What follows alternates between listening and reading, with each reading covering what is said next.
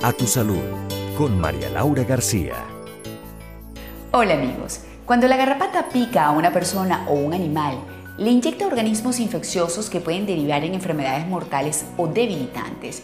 Y aunque la mayoría de estas enfermedades afectan principalmente a los animales, los humanos también pueden contraerlas y presentar síntomas graves.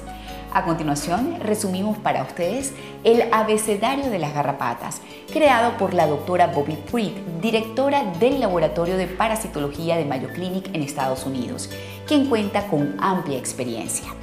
Este abecedario tiene indicaciones para evitar la picadura de garrapatas, así como también sobre qué hacer en estos casos.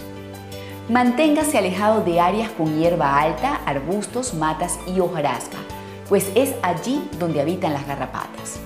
Utilice un repelente de insectos que contenga 20 o 30% del pesticida conocido como DEAD, el cual puede ser aplicado sobre la piel y la ropa.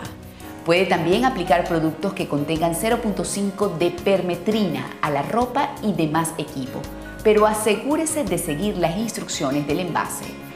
Cúbrase bien para que las garrapatas tengan menos sitios donde picarle. Use camisetas de manga larga y meta los pantalones dentro de las medias siempre que sea posible. Al regresar de las actividades al aire libre, examine si tiene garrapatas usted mismo, a los niños, las mascotas o a cualquier equipo que haya utilizado. Lo mejor para extraer una garrapata prendida es usar forceps o pinzas de punta fina. Para extraer la garrapata, agárrela lo más cerca de la piel que pueda y álela suavemente hacia arriba con un movimiento lento y firme. Después de extraer la garrapata prendida, lave con sus manos el sitio de la picadura, usando agua tibia y jabón, o frotándolo con alcohol o yodo. Deshágase de la garrapata sumergiéndola en alcohol, envolviéndola en cinta adhesiva o tirando la cadena del baño. No intente aplastarla con los dedos. Los síntomas comunes de las enfermedades producidas por las garrapatas son fiebre, escalofríos, dolores corporales, dolor de cabeza, dolor de las articulaciones y una erupción cutánea. Si presenta cualquiera de estos síntomas, acuda al médico. Esperamos que esta información les sea de utilidad.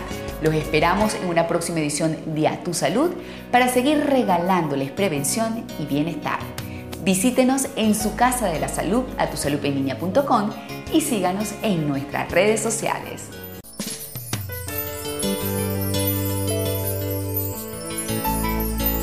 A tu salud con María Laura García.